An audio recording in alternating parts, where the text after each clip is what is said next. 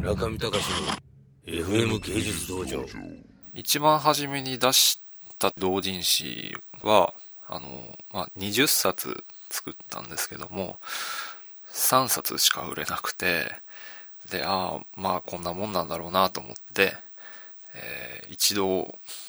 作るのをやめたわけです。はい。なんですけどもまあ日々やっぱり書いたり作ったりしてるのが溜まってくるのででまあもう一度その全然ダメだった時からの1年後にもう一度出してみたら今度なんか反応が良くて50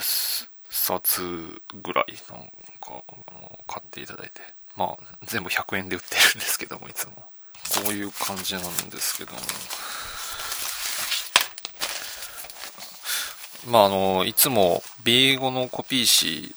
紙にあの落書きをすごいたくさんするんですね。でそれでまあ書き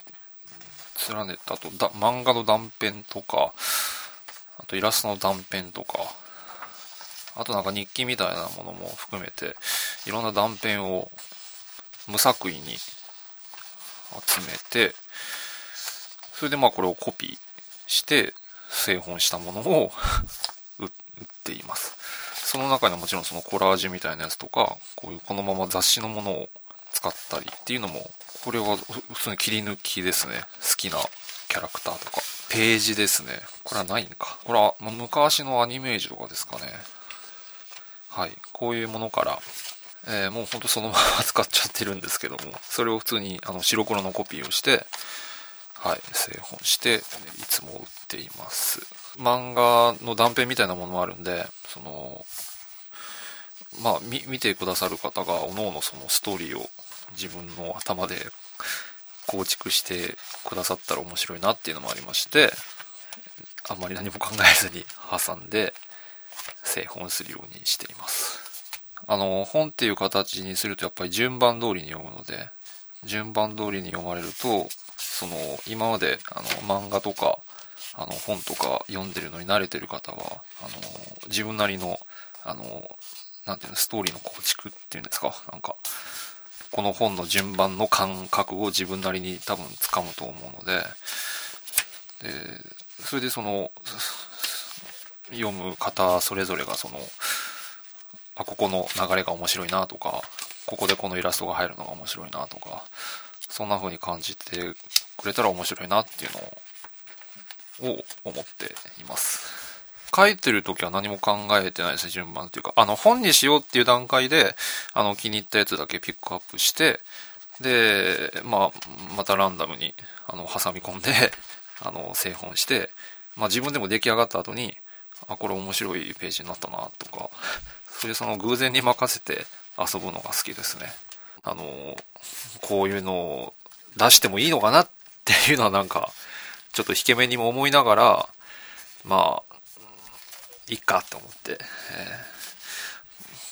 えー、まあこういうのは本当にずっとた、たもうずっと溜まってたので、はい、出してみたわけです。表紙とかも本当にあのコラージュみたいなやつもありますし、こういうもう落書きも、線の落書きが好きなので、これが表紙になったりしますし、まあタイトルとかも、煮る10分つける焼くとか、その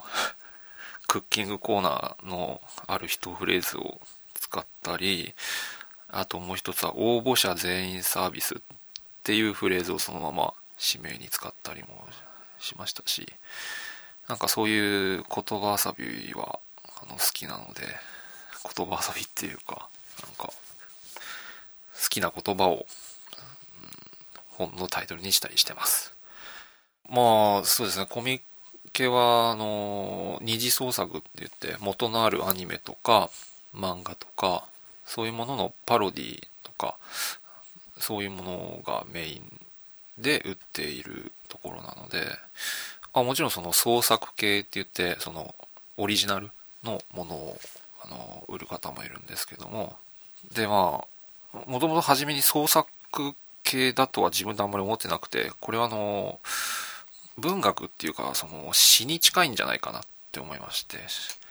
文芸のそのコーナーがあるんですけど、そこで、あの何年か出展してました。だから、まあ周りの人がみんなその文章とか詩とか俳句とか書いてる中でこうやって自分だけこうやってイラストっぽいのを出したんですけども、まあこれはちょっと自分の中でちょっとポエムのようなものなのじゃないかなっていうふうな思ってまして、はい。何か伝えたいことがあるんだけどすごい曖昧なぼんやりしたものでなかなか形にはならない。けどもなんかいいよねみたいな感じなものを伝えたくてはい。